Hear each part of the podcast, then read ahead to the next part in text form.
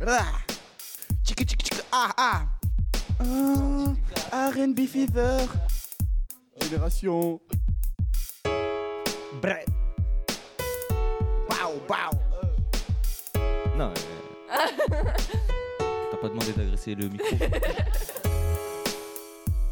Mikado Crunch. Rah.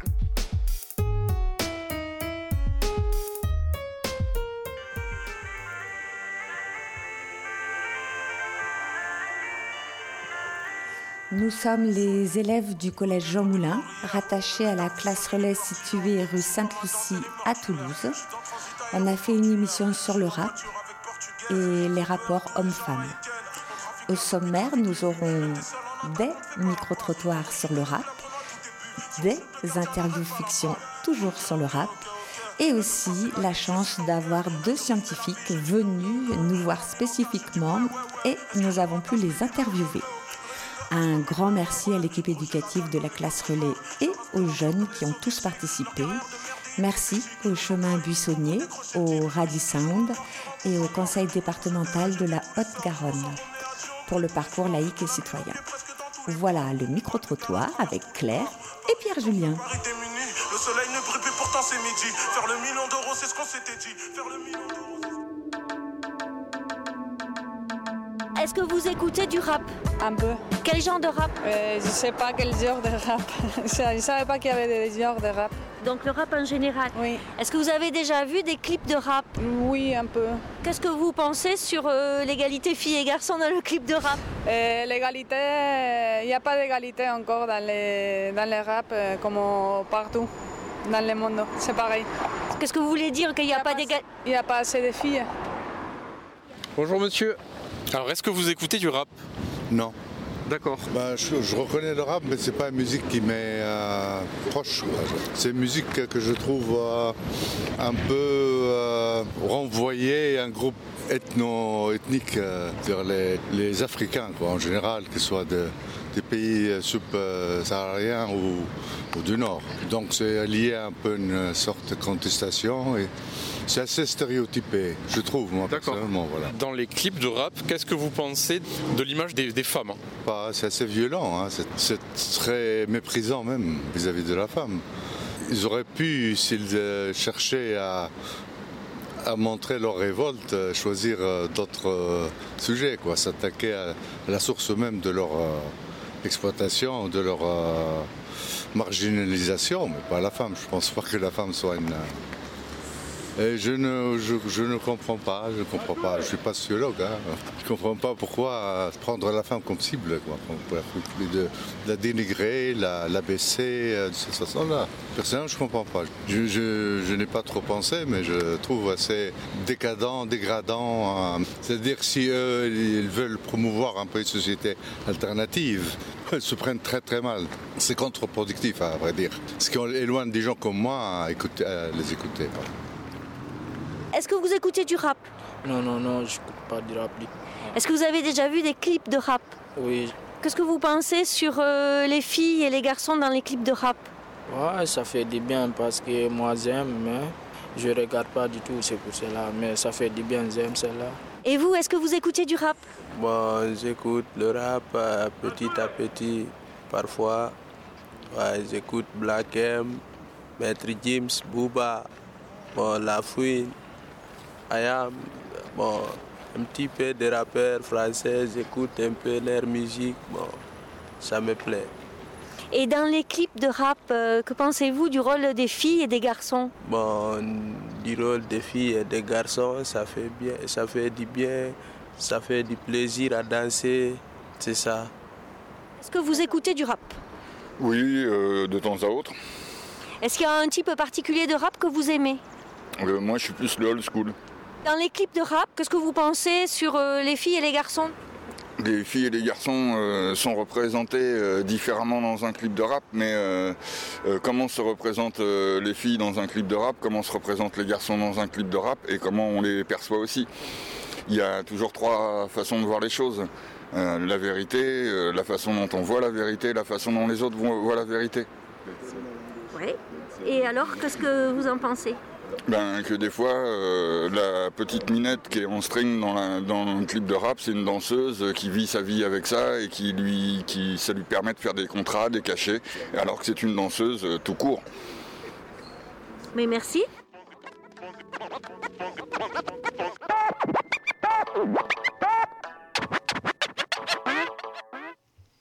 Et maintenant, l'interview fiction avec Amine, Leïla, Thibaut, Carole et Pierre-Julien. Merci.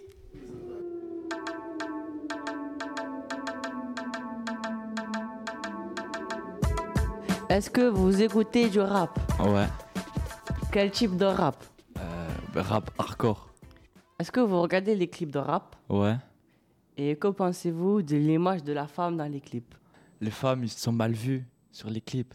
Ils font, ils font des trucs euh, bizarres, tu vois. Ah, d'accord. Et est-ce que ça vous dérange ou pas Non, ça me dérange pas. Merci. Au revoir, bonne Au journée. revoir. Est-ce que vous écoutez du rap Oui. Quel type de rap Le rap français Est-ce que vous regardez les clips de rap Oui, parfois. Quelle est l'image de la femme dans les clips de rap Elles sont habillées en pute. Ça vous dérange Non. Merci, au revoir. Au revoir. Est-ce que tu écoutes du rap Oui, j'écoute toutes les sortes de musique. Quel type de rap? Toutes. Est-ce que vous regardez les clips de rap? Tout le temps. Quelle est l'image de la femme dans un clip? La femme est très mal vue dans les clips de rap. Elle est vue comme une prostituée. Ok. Au revoir. Au revoir. Est-ce que vous écoutez du rap? Ah, il n'en est absolument pas question. Non, mais enfin, vous vous rendez compte? Le rap, mais qu'est-ce que c'est que cette musique? D'ailleurs Peut-on appeler ça une musique? Pourquoi vous n'aimez pas le rap Alors, c'est pas que je n'aime pas le rap. Je hais le rap. C'est tout à fait différent. Le rap n'est pas une musique très chère. Mais regardez-les, ils ne savent pas parler. Ils ne savent pas articuler, on ne comprend rien. Et en plus de ça, ils sont vulgaires et violents. Que pensez-vous de l'égalité du rap entre les femmes et les hommes dans les clips? Si vous regardez les clips, mais on ne sait jamais avec vous. C'est-à-dire que il m'est arrivé de regarder les clips. Euh, Lorsque j'étais hospitalisée, je n'avais malheureusement pas le choix. Et Rap français ou rap anglais? je dois dire que les clips, eh bien, c'est à l'image de cette musique hein, dégradée, violente, insignifiante. Euh, Vous les voyez, ces femmes-là, avec euh, leurs fesses, on leur tape avec des billets dessus. Non, mais où est-on? En France Eh bien, voyez-vous, moi, j'ai plutôt l'impression qu'on est, je ne sais pas moi, sur la Lune. Non, on est bien à Toulouse. Eh bien, voyez-vous, jeune homme, j'aime vraiment toutes les musiques, mais celle-là, ce n'est pas possible. Peut-être vos petits-enfants, ils aiment bien. hein si vos petits-enfants sont dans les clips, Euh, oui, mes petits-enfants aiment bien, mais il est interdit chez moi de l'écouter. en quel honneur? Je hais cette musique. D'accord. Au fait, est-ce que vous pensez aux stéréotypes? Euh, les stéréotypes, euh, oui, il y en a, il y en a beaucoup même. Euh, moi, je dirais que peut-être qu'un jour, les rappeurs vont enfin pouvoir écrire des textes euh, pour leur mère, pour leur sœur, pour leur cousine, et quelque chose qui pourrait être plus généreux. Et peut-être qu'un jour, vous mettrez à, la nouvelle génération, mais de rester dans les trucs anciens. Oh, vous parlez une vieille dame, très chère. Il faut, euh, vous êtes à la limite de l'impolitesse. Si vous le dites. Au revoir. Au revoir, jeune homme. Que vous écoutez du rap Pour être honnête, j'écoute très peu de rap. Peut-être quelques chansons, mais ça reste assez rare parce que ça fait partie des styles euh, de musique euh, que j'écoute pas trop, parmi d'autres styles de musique. D'accord. Euh, quel type de rap Euh, bah, du coup, je vais surtout pouvoir vous dire des artistes parce que les rares chansons que j'ai écoutées, c'était. Alors, il y avait MC Solar, mais c'est vieux, c'est un vieux rappeur. Euh, Il y avait. euh, et plus récemment, j'ai entendu des chansons de Big Flo et Oli. Et je crois que c'est du rap, mais peut-être vous me contredirez. Et sinon, euh, bah, c'est à peu près tout. Ah, si, euh, un peu Orelsan, mais très peu. D'accord. Est-ce que vous regardez les clips de rap? Alors, euh, il m'est arrivé de tomber sur des clips de rap à la télé ou sur YouTube, mais euh, assez rarement. Quelle est l'image de la femme dans les clips? Alors l'image qu'on donne souvent, mais je ne sais pas si c'est toujours vrai ou pas, mais l'image qu'on donne souvent, c'est euh, une fille qui est dénudée, donc soit euh, en sous-vêtements, soit en maillot, soit avec des vêtements euh, ultra sexy, euh, qui va avoir tendance à danser, qui va avoir des formes très généreuses. Euh, je pense au twerk aussi, qui est une danse, euh, on va dire, un peu sexualisée. Il y a aussi l'image de la fête, c'est que souvent, euh, c'est des femmes qui dansent, euh, je sais pas, au bord d'une piscine ou dans une soirée, etc. Voilà, donc la question c'est euh, est-ce qu'elles sont euh, dominées par euh, le sexe masculin ou est-ce qu'elles font ça de leur plein gré? Est-ce qu'elles font ça pour gagner de l'argent ou voilà, ça pose pas mal de questions différentes en fait. L'égalité filles-garçons et le sexisme et les stéréotypes. Euh, et bien du coup, je me demande a. Je pense que la question qu'on peut se poser, c'est est-ce qu'il y a des rappeuses? Est-ce qu'il y a autant d'artistes euh, femmes que d'artistes hommes? Est-ce qu'on peut imaginer des clips où ça serait euh, plutôt euh, les filles qui ont le pouvoir, qui conduisent, qui ont l'argent, et plutôt les mecs qui dansent pour leur faire plaisir? Voilà, qu'est-ce que je pourrais dire de plus? Non, c'est déjà pas mal. Merci, au revoir. Merci. Est-ce que tu écoutes des rappeurs où il y a des filles dans les clips Non, pas tout le temps. Et c'est quoi comme rappeur que t'écoutes Il y a Joule, il n'y a pas de pute dans ses clips, il n'y a pas des filles à moitié à poil. Il y a Sofiane, il y a plein de rappeurs où il n'y a pas que des filles toutes nues dans leurs clips. Et toi, tu préfères quoi comme rappeur Crime la crime. Et Joule. D'accord. Et toi Moi, c'est c'est la crime, moi. Et moi, Halasqual. Ah, et toi, Carole Euh, West Coast, le rap euh, américain, fusion jazz. Il y a quoi dans les clips à la crime Ça fonctionne des clips. Parfois, il y a des filles, parfois, il n'y a pas de filles. D'accord, au revoir. Au revoir.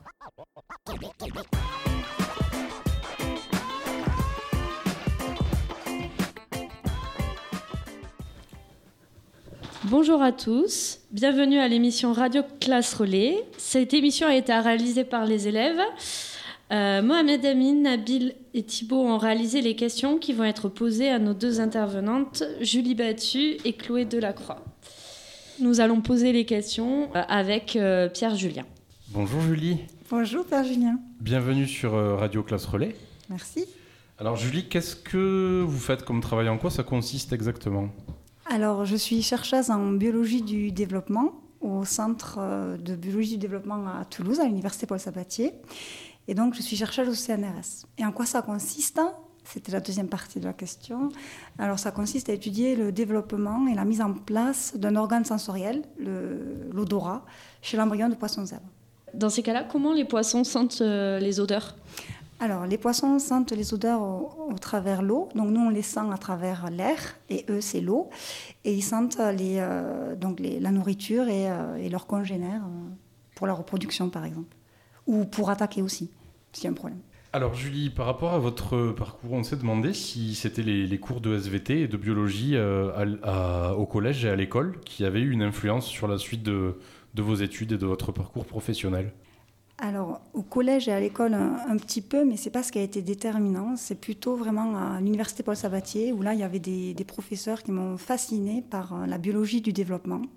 C'est-à-dire comprendre comment une cellule devient un organisme. Et c'est là où j'ai vraiment réalisé et que, en fait, on vient tous d'une cellule, qu'on soit un insecte, une souris ou, euh, ou un homme ou un poisson.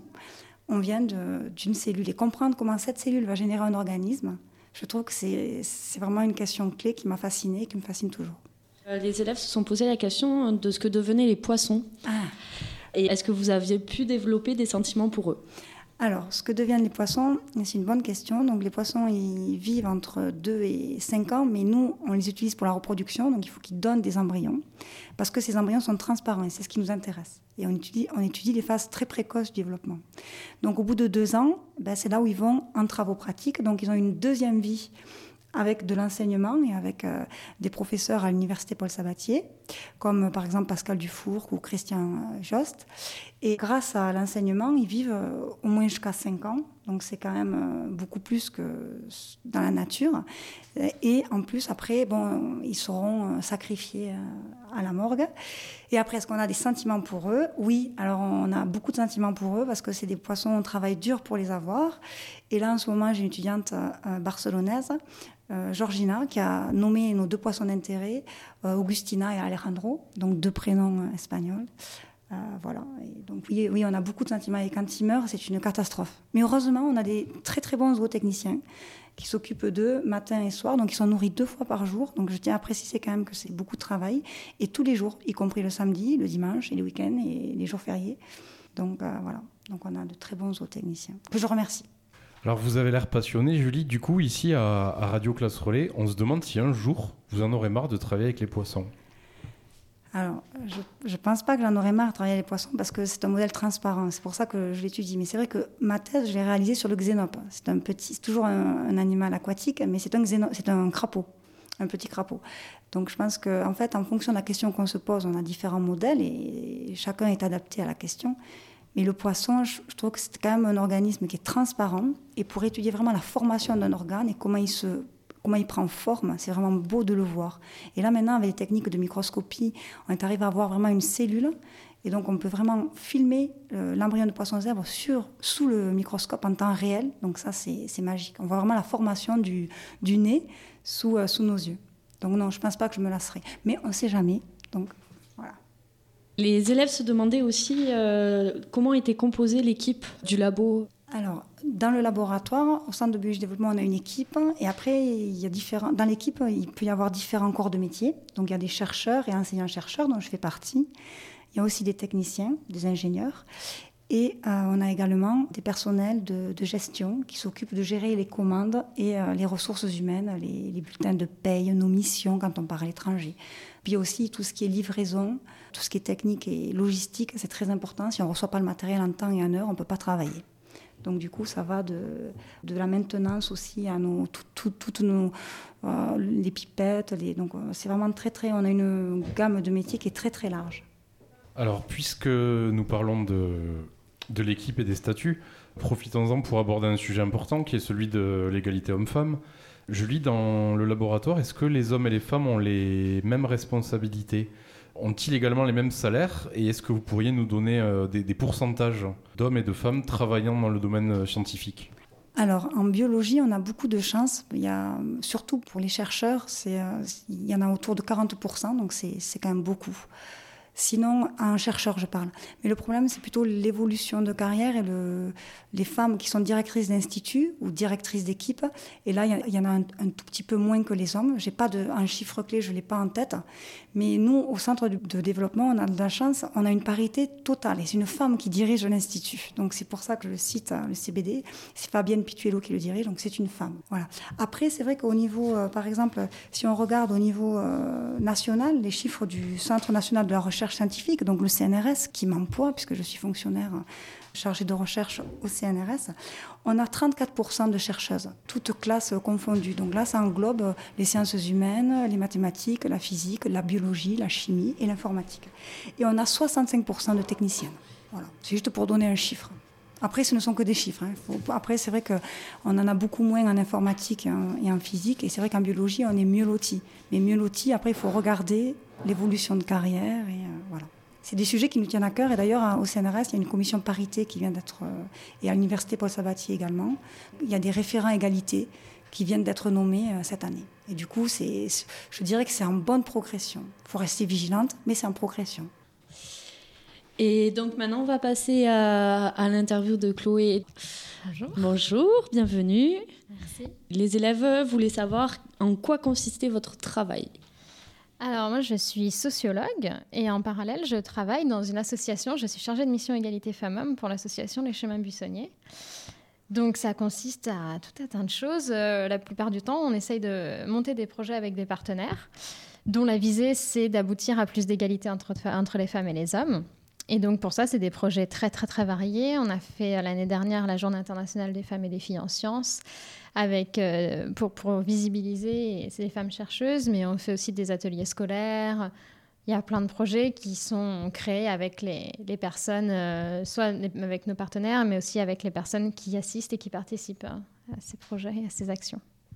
Est-ce que votre métier vous plaît, Chloé? Oui, tout à fait, parce que c'est très varié. Euh, on peut y faire plein de choses. Euh, on participe aux actions qu'on mène des fois, bah, comme c'est le cas aujourd'hui. Euh, on cherche aussi des financements. On, a des contacts avec des partenaires, avec d'autres associations qui sont engagées sur ces thématiques. On fait des actions culturelles. Enfin, c'est très très varié. Donc, je trouve ça très intéressant parce que y il y a plein d'aspects en fait. Les jeunes, ils s'interrogeaient sur euh, votre métier et ce que ça pouvait euh, avoir comme action sur euh, la vie de tous les jours. Alors ça, c'est compliqué à mesurer hein, parce que ça demande plein d'indicateurs auxquels on n'a pas forcément accès pour le mesurer. Ce qu'on espère, c'est quand même amener une réflexion sur l'égalité, sur les enjeux qui y sont liés, sur comment on peut agir pour cette égalité. Ça, c'est notre volonté et on espère que dans ce sens-là, on a un impact euh, à quelque level que ce soit parce qu'il y a plein de niveaux qui peuvent interagir. Notre volonté, c'est de promouvoir les sciences et les- la culture, mais aussi euh, de les promouvoir en faveur d'une société qui est plus respectueuse de chacun et de chacune d'entre nous. Oui, euh, moi je voulais rajouter juste que je, je trouve que Chloé, en fait, ce qu'elle fait, c'est vraiment de sensibiliser le, le public et surtout de, de les éclairer sur des points clés. Et je trouve que c'est très important. Merci, c'est gentil. Donc on va, on va passer à un sujet euh, que vous avez étudié, il me semble, qui est celui du, rap. Et ici, on se demande euh, quelle est l'influence du rap sur le comportement des jeunes femmes? Alors, j'ai pas spécifiquement étudié le sujet, je l'ai étudié pour, euh, pour cet atelier, donc je ne suis pas une spécialiste de la question, même si je l'ai un peu travaillé. Mais alors, par contre, cette question-là, elle est très très dure, donc je m'excuse d'avance, je ne vais pas pouvoir apporter une réponse concrète. Cette question-là est compliquée parce qu'on est dans une société où il y a beaucoup de facteurs qui nous influencent et qui influencent nos comportements en tant qu'hommes, en tant que femmes, mais aussi à travers toutes les identités qu'on peut avoir. Et euh, c'est difficile de juger quel est le facteur qui va être prédominant. On sait que le rap peut avoir une influence sur les gens, mais au même titre que toute la musique, au même titre que toute la sphère médiatique, et qui transmettent des, messages qui sont souvent stéréotypés sur les femmes et sur les hommes, et qui les renferment dans des rôles euh, qui n'ont pas forcément de sens, qui n'ont pas forcément une cohérence euh, compte tenu de la société dans laquelle on vit mais des rôles qui sont pourtant très dominants dans la sphère médiatique, mais aussi parfois dans l'éducation. Enfin, il y a plein de facteurs qui nous amènent à avoir des comportements et c'est difficile de savoir euh, dans quelle mesure le rap peut influencer spécifiquement le comportement des jeunes filles. Donc je ne peux, peux pas répondre spécifiquement sur le rap. Parce que même dans le rap, il y a plusieurs modèles qui sont défendus, il y a plusieurs manières de présenter les femmes, il y a plusieurs manières de défendre les droits euh, des femmes. Et donc euh, ça, entraîne une multitude de, de représentations. Où et quand le rap a-t-il commencé en France? Alors le rap est arrivé en France autour des années 1980. Il est venu surtout euh, des États-Unis parce que à cette époque-là, le rap commençait à avoir euh, beaucoup de succès aux États-Unis et certains grands tubes sont arrivés jusqu'en France, notamment via les radios libres, car c'était la période aussi où les radios libres existaient et permettaient euh, de diffuser euh, ces nouveaux styles musicaux euh, qui a commencé en France. Et par contre, le rap français a commencé lui un peu plus tard. Et peut-on établir un lien entre différents milieux sociaux et différents types de rap? Alors, différents types de rap, ça serait compliqué à étudier, mais alors le, rap, l'origine du rap, c'est quand même issu des milieux populaires. Euh, il s'est développé dans ces milieux et aussi avait un caractère très politique et très engagé politiquement parlant, car euh, il est arrivé dans la succession des Black Panthers et des Last Poets. Les Last Poets, c'était un collectif noir qui dénonçait les conditions de vie des afrodescendants et descendantes et le racisme qui était présent à nombreux niveaux de la société. Et le rap s'inscrit dans cette succession avec un, caractère très revendicatif contre le racisme, mais aussi qui dénonce euh, le, le post-colonialisme qui est très présent dans nos sociétés car on, a un passé tr- très lourd sur ce sujet-là. Et donc le rap, euh, à l'origine, s'inscrit dans cette lignée avec des textes dénonciateurs et politiquement engagés. Et euh, aujourd'hui, ce, style de rap existe toujours, mais je pense que le rap est plus varié et n'est pas nécessairement revendicatif et aussi engagé politiquement, même si bien sûr euh, certains artistes le sont encore. Et je pense que le, rap, c'est vraiment issu, avec le mouvement hip-hop, issu de, de milieux populaires, avec toutes les revendications qui y sont liées en termes de domination de classe. Comment le discours du rap a-t-il évolué? Bah, comme je pouvais le dire au début, on a, le, le rap euh, était très politiquement engagé. Aujourd'hui, euh, le rap est beaucoup plus divers et il y a toujours des raps qui sont encore très politiquement engagés sur ces thématiques. et qui luttent pour euh, soit dénoncer des conditions de vie euh, qui sont injustes, soit dénoncer euh, des conditions de vie qui sont propres à chaque personne, soit aussi dénoncer un racisme institutionnel. C'est très varié, mais il y a aussi des personnes qui ont des textes plus légers dans le sens où ils ne sont pas forcément avec ce, militantisme. Et donc c'est vraiment beaucoup plus varié. Pour arriver à une multitude de rap, comme dans n'importe quel autre style musical, on, a des engagements qui sont divers et variés en fonction des artistes. Et le rap, euh, au fur et à mesure qu'il est devenu euh, plus socialement accepté, car au début il était quand même très stigmatisé, c'est ouvert vers une multitude d'artistes qui représentent une multitude de rap très variés et qui en font d'ailleurs euh, un style musical à part entière et une des tendances musicales dominantes de la fin du XXe siècle et du début du XXIe siècle. Que pensez-vous, Chloé, de l'expression rap variété eh ben, Je pense que c'est dans la continuité de ce qu'on se disait. Le rap s'est diversifié. Et donc, dans la suite logique, le rap veut rentrer dans, dans ce qu'on pouvait euh, appeler la variété euh, française. Voilà, c'est lié à ces raps qui peuvent transmettre différentes valeurs, comme tout autre style musical. Ce qui est intéressant, c'est de voir que le rap veut s'ouvrir à la variété, alors que l'inverse, on ne le retrouve pas forcément. Ça peut aussi être une stratégie pour donner une image différente du rap, dont j'ai pu parler qu'il était très stigmatisé. Mais ça peut aussi être pour attirer des personnes qui n'iraient pas nécessairement vers le rap parce qu'ils sont, ils ou elles ne sont pas forcément euh, adaptés à ces codes que peut représenter le rap. Mais ça peut aussi être tout simplement parce que les artistes veulent s'ouvrir à de nouvelles perspectives. Quels stéréotypes et quelles discriminations sont dénoncés par le rap je dirais avant tout euh, tous les stéréotypes et toutes les discriminations qui touchent euh, les milieux populaires. Euh, avec les origines du rap, voilà, dont on en parlait, mais aussi toutes les discriminations qui touchent à, à l'identité et à l'origine des personnes, notamment des personnes qui sont maghrébines ou afrodescendants et descendantes. Parce que c'est vraiment ce qui a porté le rap depuis son origine. C'est cette dénonciation euh, du, voilà, du, on parlait du post-colonialisme, de toute cette histoire dont on a parfois du mal à se défaire et qui laisse derrière un racisme qui est très présent encore dans nos sociétés. Et je pense que c'est une dénonciation les plus fortes dans le rap. Après, euh, comme on l'a dit, le rap s'ouvre et il y a des dénonciations diverses. Et, et, actuellement, il y a aussi un rap féminisme qui est très engagé en faveur des droits des femmes et pour l'égalité entre, entre les femmes et les hommes. Donc c'est varié. Alors justement, vous évoquiez le rap féministe. Qu'en est-il de la discrimination euh, faite aux femmes? Y a-t-il euh, des raps discriminants et des, des raps euh, militants contre cette discrimination-là? Alors militant, oui, c'est sûr. Euh, discriminant, oui aussi, parce qu'on est dans une société où cette discrimination à l'égard des femmes, elle est à tous les niveaux. Donc c'est pas surprenant qu'on la retrouve dans le rap comme on la trouve dans tous les styles musicaux, si je ne me trompe pas. Après, il y, y, a plusieurs, il y a plusieurs niveaux. Je pense il y, a, des artistes qui sont profondément sexistes, comme on peut en retrouver dans la société. Mais il y a aussi des artistes qui utilisent le sexisme comme provocation pour vendre ce qui peut être aussi une méthode de, commercialisation, voilà, qu'on peut juger sur différents points.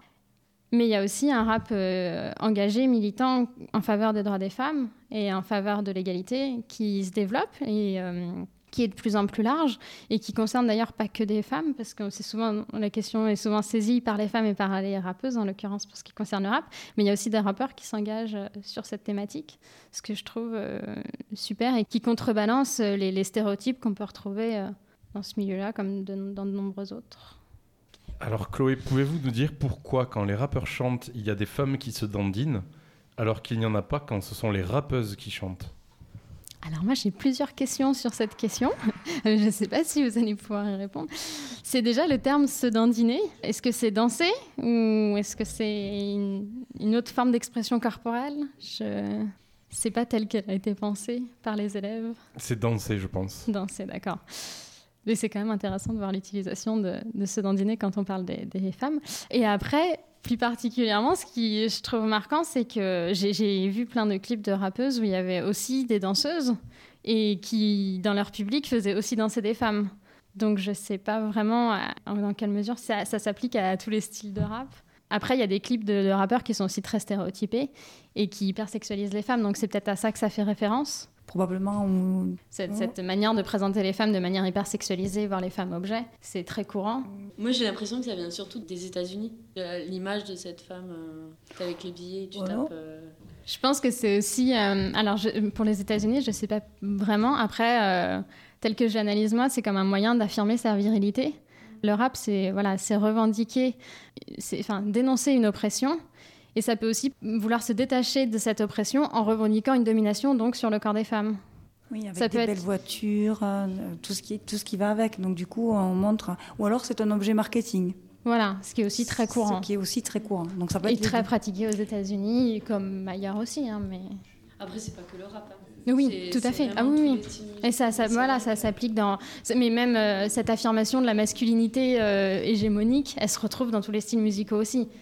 Et elle, elle a plein de formes d'expression, mais elle, elle est très présente parce que c'est des valeurs qui sont socialement euh, acceptées, qui sont socialement valorisées.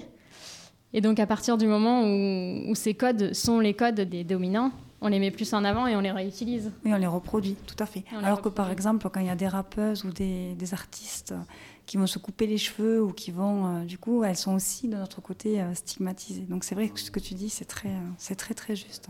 Mais plutôt à- au point de vue marketing, je trouve, ou modèle, enfin, euh, de Oui, réussite. J'ai l'image du clip de Diams où justement c'est un peu l'effet inverse. C'est une femme donc qui rappe et elle utilise dans son clip les hommes comme des objets en fait. Et enfin, je trouve ça intéressant de voir la bascule entre deux. Oh, c'est vieux, hein, mais Ah, c'est ma génération.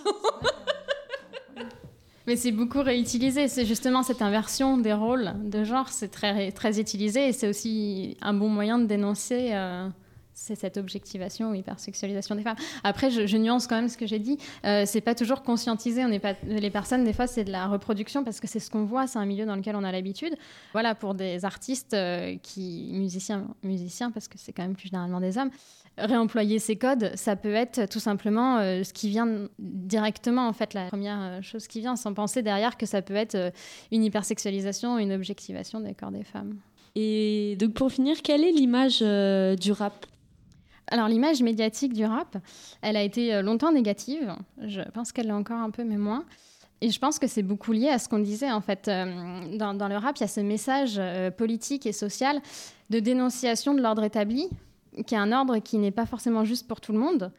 Et je pense que cette contestation passe pas forcément très bien auprès des médias, parce qu'elle reprend pas les codes généraux et dominants que peuvent utiliser les médias. Je pense que ça explique cette médiatisation assez négative du rap, qui a eu lieu pendant très longtemps. Aujourd'hui, je pense que les médias sont quand même plus ouverts à ce, genre musical et le représentent mieux et en parlent mieux et plus. Après, euh, est-ce que c'est pas aussi parce que le rap est plus ouvert et plus diversifié? Voilà, c'est toujours la question qu'on peut se poser euh, et qui subsiste. Merci Julie, merci Chloé. Un dernier mot, un dernier conseil pour conclure peut-être? Merci à vous. Et un dernier mot, euh, ça serait euh, voilà, essayer juste de prendre du recul par rapport à tous ces messages qu'on peut avoir qui sont souvent très stéréotypés sur les femmes et sur les hommes. Et euh, essayer de, s'en détacher un peu pour se faire sa propre perception et, idéalement qu'elle soit respectueuse de tout le monde. Eh ben, merci beaucoup à, tous, à vous. Moi, j'étais très contente de participer à cette expérience. Et un petit dernier mot, c'était peut-être euh, d'être curieux, de se faire confiance, mais aussi, comme l'a dit très justement Chloé, d'être conscient que euh, tout, a des limites et peut-être euh, d'ouvrir à la, diversité, c'est bien. Il y a le rap, mais peut-être pas que. Il y a différents styles musicaux. Merci à vous deux et merci aux jeunes. Merci à Claire. Et merci euh, à toute l'équipe. À Ouais. toute l'équipe de, de la classe relais pour cette émission. Et maintenant, un petit aperçu de la visite à Radio Montpaïs. Allô, bonjour. Euh, voilà, j'ai reçu le numéro ici du, du slammer Mochelan. Et euh, on aimerait bien te faire une interview, c'est pour le mosquitation.be. Salut, bonjour, je fais du rap. Ça en chagrine certains, mais tous les autres s'en tapent, savez-vous ce qu'est Radio Mon Pays. Pourquoi Peux-tu nous dire, euh, Michel, euh, pourquoi elle existe cette radio? Alors cette radio a été créée euh, à une époque où ce que l'on fait aujourd'hui était interdit. Et c'est pas une époque qui remonte à très très loin, hein. c'est juste un petit peu plus de 30 ans. Donc on était passible de- d'amende, des choses comme ça, de prison avec sursis, pas de prison ferme quand même. Mais bon, c'était totalement interdit de faire de la radio euh, il y a un peu plus de 30 ans. Euh, quand on imagine, quand on voit ce qui existe aujourd'hui en matière de communication, euh, ça laisse rêveur. La radio a été créée pendant une semaine, comme beaucoup. On a été une radio pirate. C'est-à-dire que pendant quelques jours, on a émis, depuis un immeuble qui est derrière Alors avant, il était derrière les arènes, aujourd'hui, il est derrière le lycée des arènes. Et donc, il y avait un émetteur pirate. Enfin, la CGT avait plusieurs émetteurs pirates qui se promenaient un petit peu partout en France. Le, enfin, le plus possible sans trop rester sur place, euh, parce qu'il faut se rappeler que euh, la préfecture brouillait les zones, la police tournait avec des voitures pour essayer de repérer les, zo- les, les émetteurs. Vous connaissez, vous avez entendu parler de Canal Sud Oui. donc à l'époque, c'était Radio Barbe Rouge, et eux se sont fait choper euh, tout le matériel. Et donc nous, on a émis pendant au mois de mai euh, 1900 1980, on a émis pendant quelques jours, voilà. Et puis avec la- l'arrivée de la gauche euh, en 81 et euh, la légalisation de ces radios, ben, nous, on a déposé euh, un dossier à la préfecture, et depuis le 22 novembre 82, on est donc officiellement dans ces locaux. Et donc la revendication de la CGT, c'était de vivre et de travailler au pays. Sauf qu'à l'époque, dans les années 70, ça se déclinait sous une forme, on va dire, occitane. C'était violem, alors moi je ne sais pas le dire, hein, c'était violem, vior al pays. Voilà. Nous voulons vivre et travailler au pays. Et donc quand on a appelé la radio, euh, on a gardé ce terme de mon pays.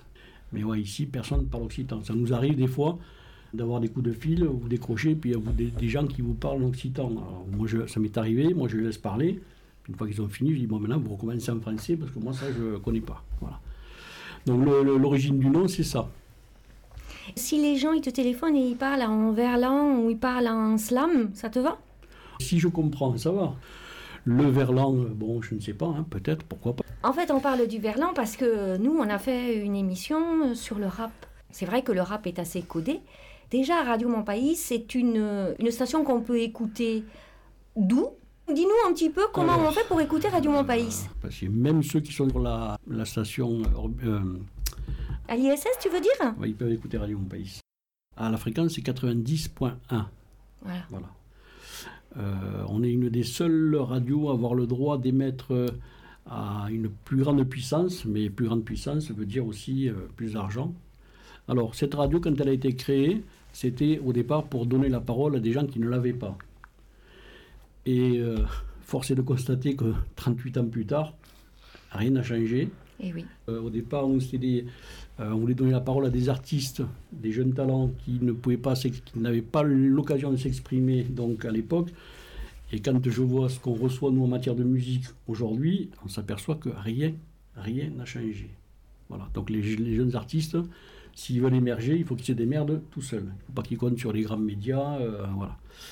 Alors nous, après, comme, comme axe, on avait la chanson française. La chanson française, chanson d'expression française. Euh, on avait aussi comme axe principal la musique classique, parce que c'est une radio qui a été créée par la CGT. Donc on s'est dit, euh, pourquoi la musique classique serait réservée à, euh, à une élite? Donc on a dit musique classique tous les jours. Voilà. Donc il s'est trouvé qu'à l'orchestre du Capitole, il y a eu une violoniste qui était, il y a un syndicat CGT à l'orchestre du Capitole, et il y a eu une violoniste qui, pendant 20 ans, tous les jours, a fait une émission de musique classique, d'opéra, etc. Et le troisième objectif, c'est la CGT qui a monté ce- cette radio, donc c'était de donner la parole euh, aux ouvriers. Donc c'est pour ça que nous, on a des infos, c'est de l'info, de l'information locale et sociale. Voilà. Et du coup, par rapport au matériel, c'est la CGT qui finance. Alors le financement, c'est autre chose. Euh, déjà, c'est une association. Si vous avez des activités dans des associations, activités sportives ou autres, euh, ou culturelles, quand vous arrivez quelque part, euh, vous payez une adhésion. Voilà. Et les gens qui font de la radio payent une adhésion, de 60 euros annuels. Ça, c'est un premier financement. Le deuxième financement, c'est donc la CGT. Euh, la CGT, euh, chaque syndicat paye en fonction de sa taille. Il y a un abonnement, enfin un abonnement, un prélèvement à, la radio. Tous les syndicats CGT euh, n'ont pas de prélèvement à la radio, on le regrette, hein, on aimerait qu'il y en ait davantage, hein, mais bon. Mais le plus gros du financement, ça reste le fonds de soutien à l'expression radiophonique. C'est-à-dire que c'est une, une somme qui est d'environ 40 000 euros et qui est, qui est versée euh, chaque année à partir d'un dossier que nous, on donne à, cette- à ce fonds de soutien. Voilà. Sans rentrer dans les détails, nous, tout un- on a tout un tas d'activités euh, qui nous rapportent des points. Et vous, vous pouvez euh, recevoir des dons de particuliers ou d'autres associations Ah, ou- absolument. Donc, euh, parmi les financements, oui, j'avais oublié, il y a des gens qui, euh, euh, qui sont adhérents, donc qui font de la radio, et puis il y a des gens qui ne font pas de radio et qui nous versent euh, là. a- récemment, on a eu un jeune qui était en quatrième, qui a fait un stage Ben, il était tellement content que sa mère nous a fait un chèque de 30 euros. Est-ce que du coup la parité fait partie des points? Non. Disons que jusqu'à présent, le matin, alors on fonctionne comme ça, hein, on a une, une personne qui assure la matinale et on a un journaliste. Et donc, pour pas qu'il y ait deux voix masculines, voilà, on préfère une voix féminine à l'animation. Parce que la, la fille qui fait la- l'animation le matin fait aussi le journal. Donc, il faut un journal à deux. Plutôt que d'avoir deux voix d'hommes ou deux voix de femmes, on préfère avoir une, une voix de chat. Euh, Sébastien, c'est le journaliste. Oui. Et pour la matinale, grâce à M. Macron, nous l'avons plus. Alors on a des emplois, on a des, euh, des contrats à durée indéterminée. Et puis, euh, comme une association, nous on n'a pas non plus, on ne roule pas sur l'or. Donc on fait comme beaucoup d'associations, on utilise les fameux CAE, les contrats aidés. Sauf que M. Macron a décidé euh, l'été dernier de supprimer ces, ces contrats, qu'il a remplacés par d'autres d'ailleurs. Voilà, donc résultat, nous on avait une fille qui a fini en octobre, Sonia, qui s'occupait du culturel. Donc on n'a pas pu le renouveler, donc on s'arrange comme on peut. hein. Et au mois au mois d'avril, euh, Marie, qui faisait la matinale, non plus, elle a fini sa première année. Alors c'était deux ans euh, renouvelables. Donc elle n'a pas pu renouveler euh, son contrat. Alors heureusement pour elle, elle a trouvé un temps plein dans une autre radio, dans le Gers. Donc tant mieux pour elle. On va lancer une recherche euh, au mois d'août pour démarrer la saison en septembre avec quelqu'un le matin. Donc on a Aurélie qui est chargée de développement et Sébastien qui fait le journal. Moi qui suis à la retraite. Et donc moi j'ai euh, travaillé pendant 20 ans ici. Donc je m'occupais de la programmation musicale, je m'occupais euh, de mettre de l'huile dans les rouages, euh, de mettre des gens dehors quand ils nous emmerdaient, des choses comme ça. Non mais les rappeurs, voilà, on a galéré pendant des années pour trouver une équipe. Et puis finalement, il y a 5-6 ans de ça, on a trouvé une équipe, des gens sérieux. Alors nous, ce qu'on leur demandait, c'était faire du rap toulousain, du rap de local, quoi. Le rap parisien et le ma- américain, bon, super. Ils ont fait ça pendant 4 ans, je crois. Et un beau jour, terminé, envolé, disparu. On ne sait pas aussi s'ils sont morts ou quoi. euh, voilà. Donc du coup, il n'y a plus de rap. En 2010 plus 4, depuis toujours je fais du rap. Même si parfois ça vaut le détour de faire une Merci pour euh, votre accueil, pour euh, hein. le temps que vous avez pris pour euh, cette interview. Je claque des mots de manière disparate. C'était Radio Classe Relais. Merci à tous et à toutes pour votre participation. Projet des chemins buissonniers pour le parcours laïque et citoyen du Conseil départemental de la Haute-Garonne. Extraits musicaux, Le quotidien et l'insouciance de 24 KRA, Terlin Tintin 2 Double 2, sous licence libre, On fait du rap de Bolanche, mise en son par Claire Bijot pour le Radi Sound. Tchika tchika tchika ah. Ah ah R&B Fever. Génération. Bref.